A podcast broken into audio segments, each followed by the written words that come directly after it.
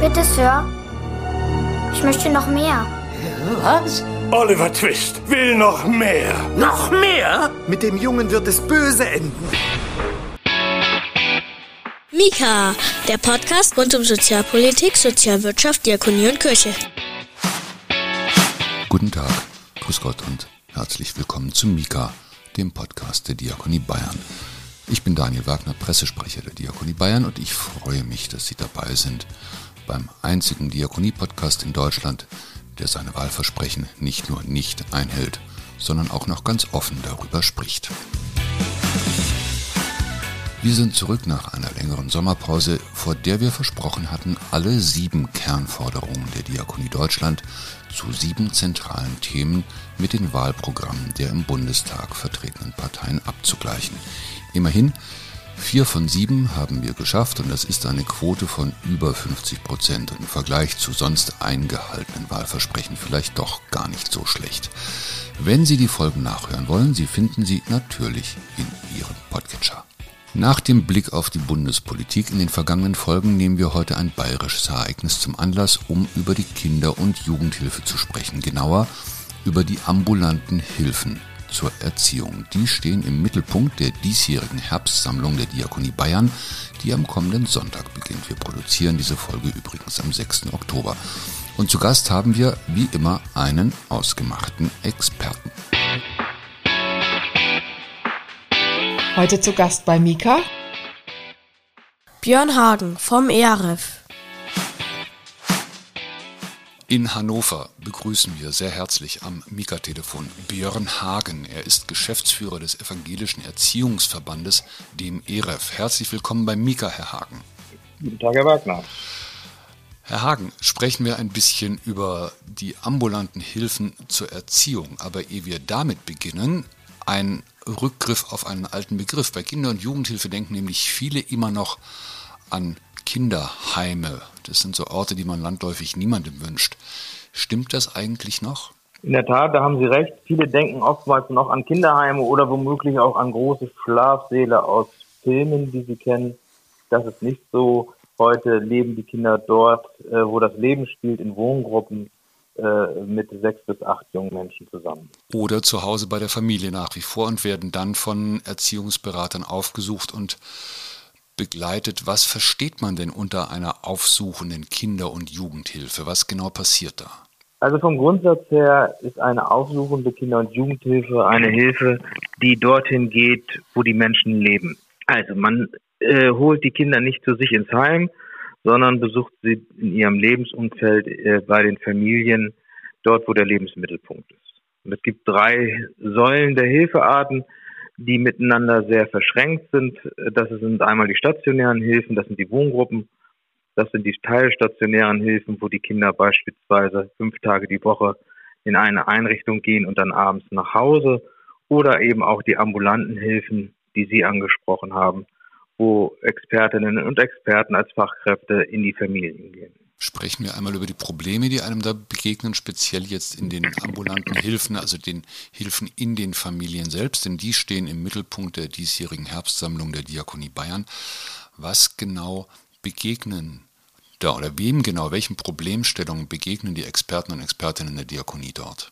Da spielt sich das gesamte Leben ab, wie wir es alle kennen. Zum Beispiel eine äh, alleinerziehende Mutter, deren Tochter nicht mehr in die Schule gehen will und die Hilfe braucht, um gemeinsam mit der Tochter und der Mutter daran zu arbeiten, dass der Schulbesuch wieder möglich ist. Ein anderes Beispiel ist ein junger Mensch, der in letzter Zeit sich nicht mehr traut, aus dem Haus zu gehen, äh, weil er auf der Straße gemobbt wird. Oder aber auch äh, die Eltern, die überfordert sind mit ihrem Jungen, äh, weil das Zimmer immer mehr vermüllt und verwahrlost und sie keinen Einfluss mehr auf ihn haben. Also überall dort, wo die Eltern Unterstützung brauchen in der Erziehung ihrer jungen Menschen oder die jungen Menschen brauchen Unterstützung, äh, um zu einer eigenverantwortlichen und selbstständigen Persönlichkeit sich zu entwickeln, da finden die ambulanten Hilfen statt. Nun gibt es ja zu vielen Dingen Zahlen, möglicherweise auch dazu, wie lange dauert denn so ein Beratungs-, Begleitungs- und Unterstützungsprozess Ihrer Erfahrung nach, beziehungsweise Ihren Daten nach? Wie oft kommt da jemand in die Familie? Ist es ein einmaliger Besuch? Kommen die über Monate, über Wochen? Wie stelle ich mir das vor?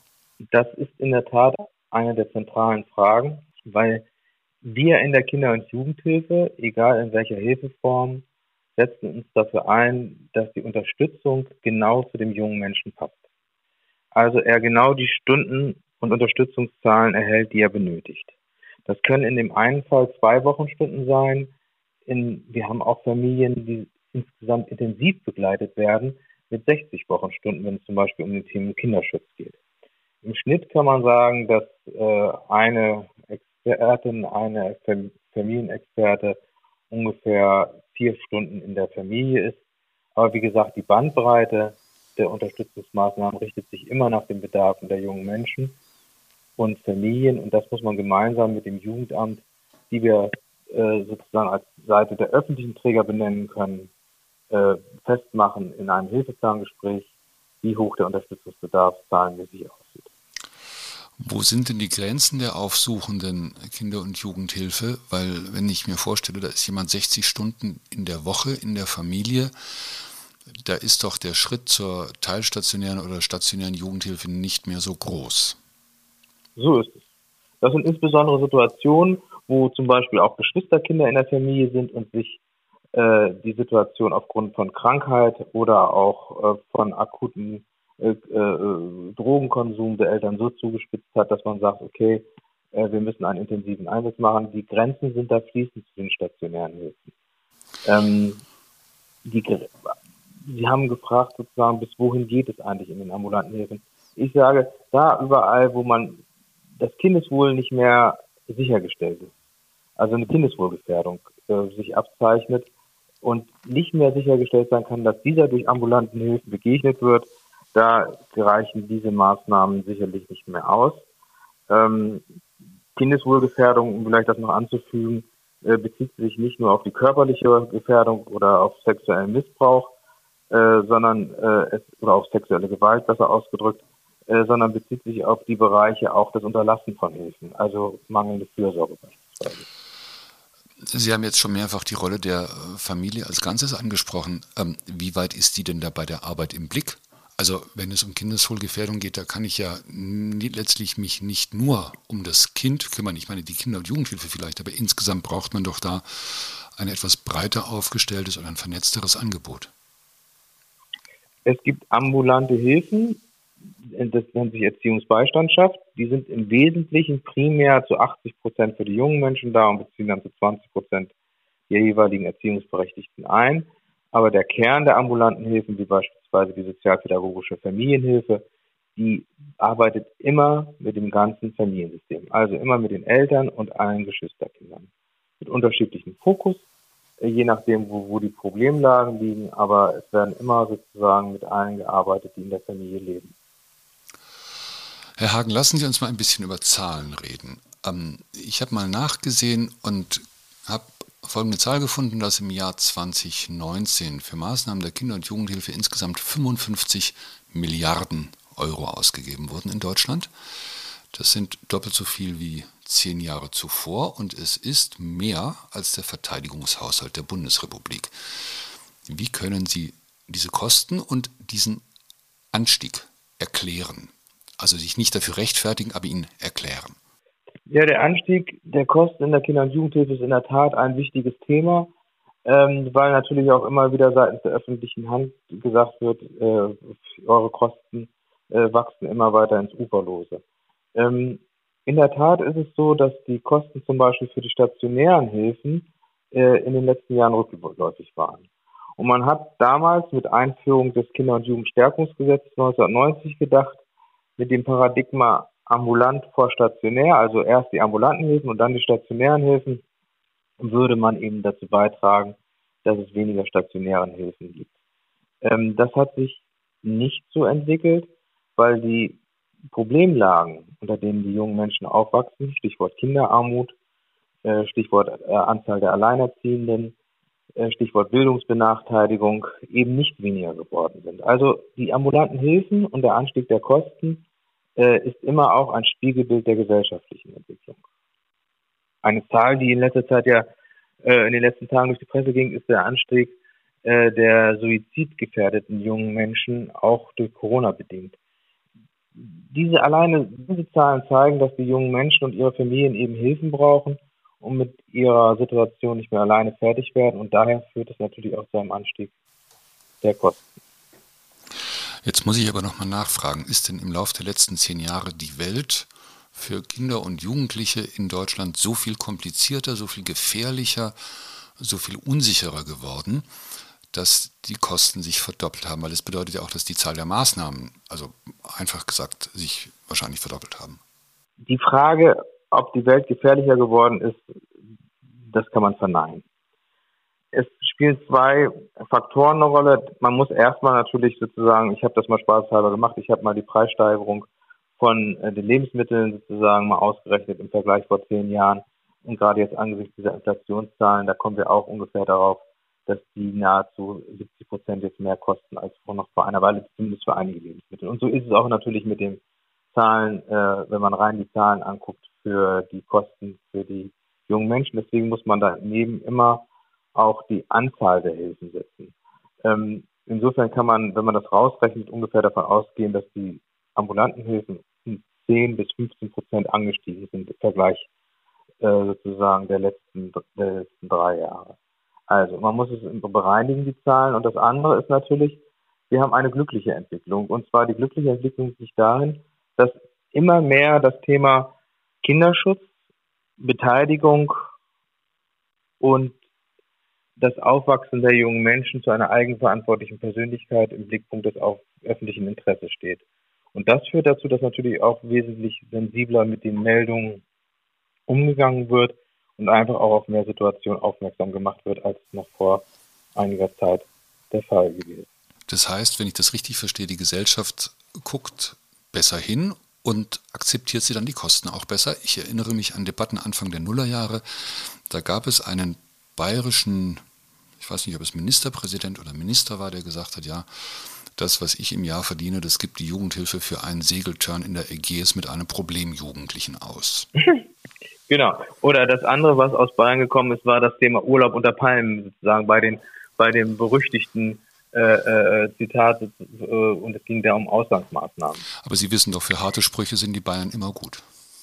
Ja, das ist richtig so und das bringt es ja auch manchmal in der Tat auf den Punkt und das ist ja auch wichtig, die Dinge auch auf den Punkt zu bringen und vor allen Dingen auch äh, sich durchaus miteinander auch zu reiben, um die richtigen Hilfen für die jungen Menschen zu finden.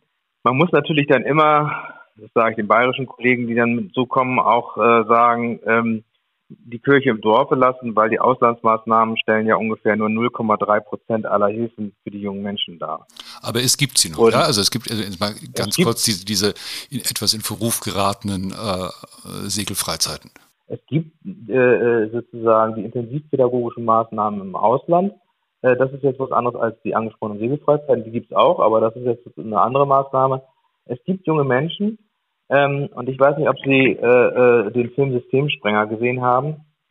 Der hat es ganz gut auf den Punkt gebracht mit dem jungen Mädchen, die eben hier aufgrund ihrer individuellen Situation nicht erreicht werden können. Die brauchen den Eins zu eins Kontakt. Und die brauchen auch ein anderes Lebensumfeld, als sie es bisher hatten. Nämlich weg von ihren Peer Groups, um sie nachher wieder in ihr Lebensumfeld integrieren zu können. Und das können auch Maßnahmen im Ausland sein. Ähm, und deswegen halte ich immer viel davon, nicht nur über die Art der Maßnahmen zu reden, sondern das, was ich eingangs versucht habe darzustellen, passt die nun geplante Hilfe, ob ambulant, stationär oder teilstationär, zu dem jeweiligen jungen Menschen. Und wie sieht es denn im Anschluss an die Hilfe aus? Das ist ganz wichtig. Es nützt nichts, eine intensivpädagogische Maßnahme zu planen, einen guten Kontakt zu dem jungen Menschen herzustellen und anschließend das gewohnte Lebensumfeld zu lassen und dann geht das Ganze wieder von vorne los, sondern dann brauchen wir mit unseren Partnerinnen und Partnern der öffentlichen Jugendhilfe die Möglichkeit, gleich das Ende der Maßnahme mitzudenken. Herr Hagen, Sie haben eben das Thema Corona schon angetriggert. Welche Rolle haben denn die Angebote der Kinder- und Jugendhilfe aus Ihrer Sicht in den letzten anderthalb Jahren während der Pandemie gespielt? Ich bin noch ehrenamtlich äh, in wenigen Situationen Vormund für junge Menschen, in denen mich das Jugendamt fragt, ob ich das äh, leisten kann. Also wo, wo noch äh, sozusagen die Eltern äh, äh, die Unterstützung im Augenblick nicht leisten können, die die jungen Menschen brauchen und wo es jemanden gibt, der im Bereich ihrer äh, Vermögenssorge, ihrer Gesundheitsvorsorge und ihrer Aufenthaltsbestimmung die, die Vormundschaft übernimmt.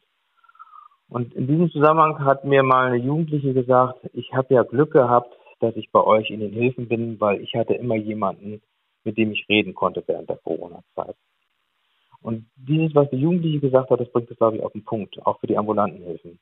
Ähm, es gibt unendlich viele junge Menschen und Familien, die keine Unterstützung hatten in der Corona-Zeit, äh, sowohl bei der Bildung als auch in ihren persönlichen sozialen Konflikten, äh, weil sie keine Freundinnen oder Freunde sehen konnten, als auch in der Familie, wo man sich vorstellen kann, dass gerade in der intensiven Phase des ersten halben Jahres letztes Jahr die Familien auf dem engsten Raum zusammengehockt haben und dadurch natürlich auch Konflikte entstanden sind. Also die ambulanten Hilfen, um die geht es ja heute, haben in der Corona-Zeit einen immensen Stellenwert gehabt, weil die Kolleginnen und Kollegen neue Formate äh, entwickelt haben, nicht nur digital, sondern auch beispielsweise Familienbesuche eben draußen im Wald mit genügend Abstandsmöglichkeiten, mit regelmäßigen Beschulungsmöglichkeiten und Unterstützung während ihrer Hausaufgaben sodass sie versucht haben, dass die jungen Menschen weiterhin ihre Chancen erhalten, die sie brauchen.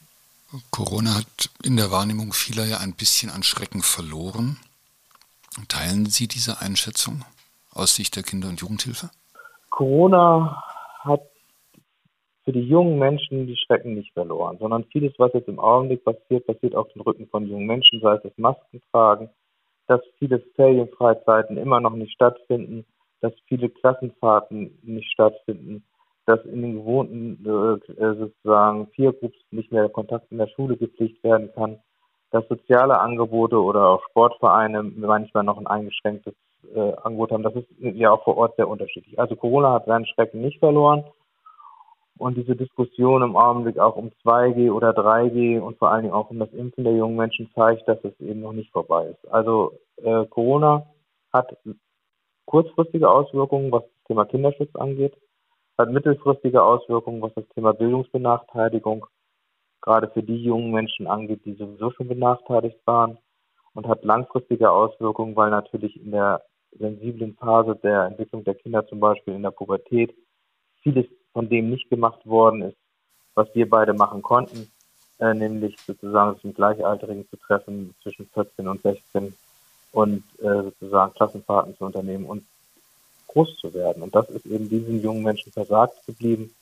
Und insofern bleibt da viel zu tun, gerade auch für die ambulanten Hilfen, um wenigstens einen gewissen Ausgleich schaffen zu können. Weil wir sonst einen Long-Covid der ganz anderen Art bekommen. Ja, so ist es, weil wir sonst unter den Auswirkungen von Corona äh, langfristig äh, spüren, und wenn man mal vergleicht, wie man seine eigenen Kinder zum Beispiel behandelt hat, wir haben versucht, trotzdem digital noch äh, den Musikunterricht stattfinden zu lassen. Das hatten viele junge Menschen in dieser Situation natürlich nicht, weil die Eltern nicht die Möglichkeit hatten. Äh, die hatten auch nicht die Möglichkeiten, sozusagen rauszugehen in den Garten, äh, sondern sie sehen dann eben mit vier, fünf Menschen auf 50 Quadratmetern. Äh, die, die, die Einschränkungen, die die jungen Menschen erlitten haben und unter den Bedingungen, unter denen sie groß geworden sind, die haben sie mit Bravour gemeistert. Sie haben sich auch an die Regeln gehalten. Aber jetzt ist es, glaube ich, an der Zeit, sie wieder verstärkt in den Blick zu nehmen und zu sagen, was braucht es. Und deswegen haben zum Beispiel die Erziehungshilfe-Fachverbände auch mit der Diakonie Bayern und dem Fachverband in Bayern gemeinsam ja auch den Digitalpakt gefordert. Gemeinsam mit den bayerischen Kollegen haben wir uns auch für das Kinder- und Jugendstärkungsgesetz äh, eingesetzt und für das Thema Inklusion sodass es darum geht, dass wir jetzt unsere Kräfte bündeln, um für die jungen Menschen tatsächlich das Maß an Unterstützung zu erlangen, was sie diese benötigen. Sie nehmen meine letzte Frage, Herr Hagen, fast vorweg. Kein Gespräch mit einem Verband ohne die Forderungen an die Politik. Das ist Ihre Chance, legen Sie los, lassen Sie es raus. Was möchten Sie, was möchte der Ehre von der Politik? Also erstmal hat die Politik es geschafft, in der letzten Legislatur äh, in der letzten Legislaturperiode äh, tatsächlich das zu verabschieden, was ja schon vorher verabschiedet worden sollte, das ist das Kinder- und Jugendstärkungsgesetz. Das Kinder- und Jugendstärkungsgesetz ist tatsächlich äh, von, seinem, von seinem Ansatz her eine Stärkung des sozialpädagogischen Kerngedankens, nämlich äh, Unterstützung der jungen Menschen und der Eltern im Rahmen der Erziehung. Und jetzt braucht es bloß noch weiter eine Schärfung. Eine Schärfung auf den unterschiedlichsten Bereichen. Das betrifft zum Beispiel äh, tatsächlich den Blick auf die jungen Volljährigen, äh, die nicht die Hilfe manchmal mehr erhalten, wenn die Volljährigkeit eintritt mit dem 18. Lebensjahr, sondern die eben so lange die Hilfe erhalten, wie das äh, Aufwachsen im Rahmen ihrer Gesundheit, im Rahmen ihrer Ausbildung möglich und notwendig ist. Das zweite neben den jungen Volljährigen ist das große Thema Inklusion. Wir müssen die Inklusion nicht davon abhängig machen, wie, so heißt das im Gesetz, äh, die Kostenfolgeabschätzung 2026 aussieht, sondern wir brauchen jetzt die Praxis der Inklusion, deswegen gibt es auch das Modellprojekt Inklusion jetzt vom ERF gemeinsam mit den katholischen Kollegen vom BVKE, wo wir die Praxis erproben müssen, damit inklusive Hilfen, also Hilfen für behinderte junge Menschen und nicht behinderte junge Menschen äh, möglich sind. Das ist der zweite Punkt, neben den jungen Volljährigen, also das Thema Inklusion. Und das dritte ist, wir brauchen eine engere Zusammenarbeit zwischen öffentlichen und freien Trägern. Wir brauchen für die Familien sozusagen eine, eine, ein, einen Schulterschluss und wir müssen uns entscheiden, was wir wollen. Wollen wir tatsächlich, dass die jungen Menschen das Maß an Hilfe bekommen, was sie benötigen, oder wollen wir in erster Linie sehen, sozusagen, was dazu für Kosten entstehen? Wir müssen gemeinsam mit den öffentlichen Trägern darüber auch sprechen, was sind die erwarteten Wirkungen, die unsere Hilfen haben.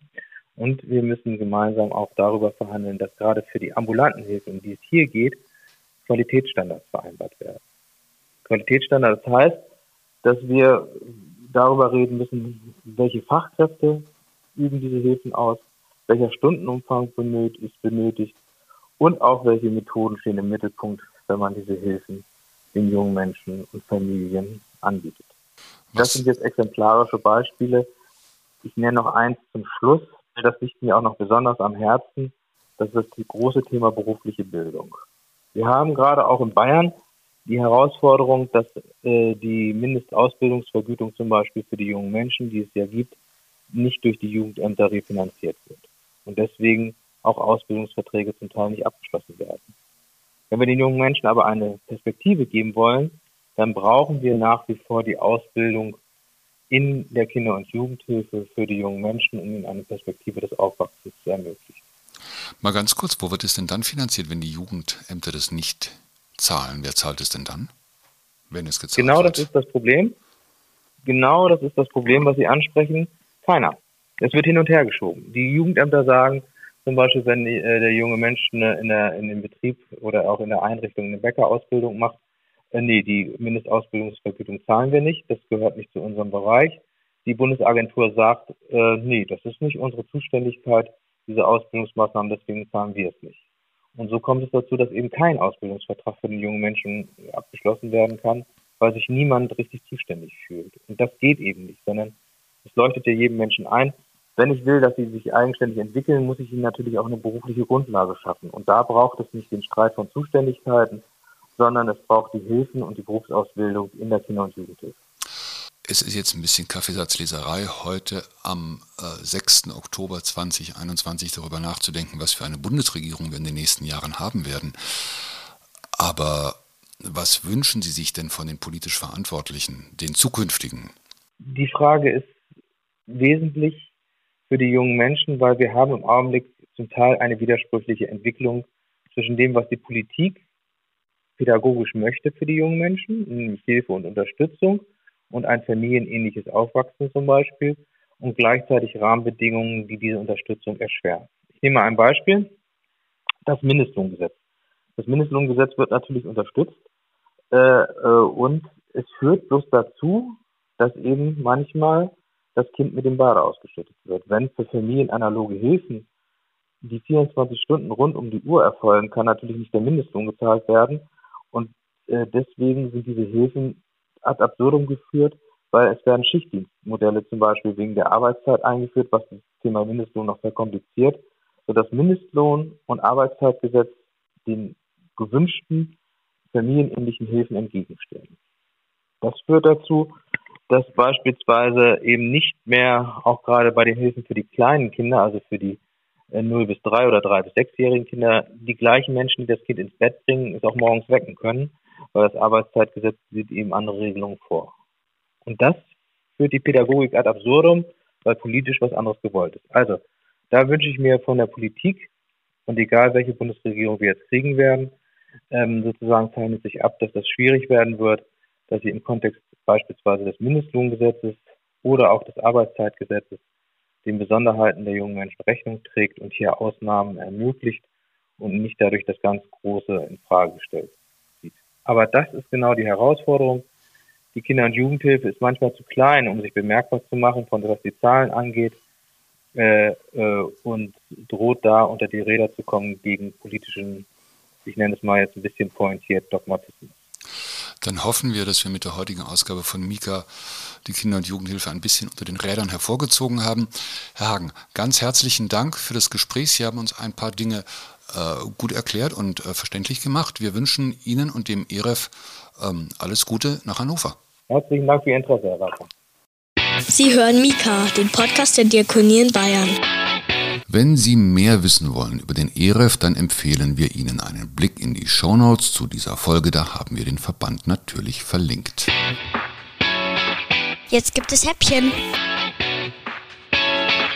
Verlinkt haben wir auch einiges zur Herbstsammlung der Diakonie Bayern. Und wenn Sie dies vor dem 10. Oktober hören, dann können wir Ihnen zum Beispiel empfehlen, nach München zu fahren. Dort wird die Sammlung am Sonntag mit einem Festgottesdienst unter Beteiligung von Diakoniepräsidenten Michael Bamissel gefeiert. Wenn Sie hören wollen, wie eine echte Sozialministerin von der Kanzel spricht, empfehlen wir Ihnen einen Besuch in Traunstein. Und in Nordbayern gibt es einen Gottesdienst zur Sammlung in Hof an der Saale. Alles weitere zur Sammlung im Netz Links in den Shownotes. Und im Netz finden Sie natürlich auch die Möglichkeit, online zu spenden, was uns sehr, sehr freut. Telefonisch geht es aber auch und zwar unter dieser Nummer. 0800 700 50 80. Das war es für heute von Mika. Wir danken Ihnen für das Interesse, freuen uns über Links, Abos und Kommentare, gerne auch per Mail an podcast.diakonie-bayern.de. Beteiligt an der Sendung waren wie immer Ariel und Eneas Döhler. Ich bin Daniel Wagner und ich verabschiede mich. Bis zum nächsten Mal. Mika ist eine Produktion des Diakonischen Werkes Bayern. Mehr über Mika und die Diakonie in Bayern finden Sie im Internet unter www.diakonie-bayern.de slash podcast. Pecunia non olet.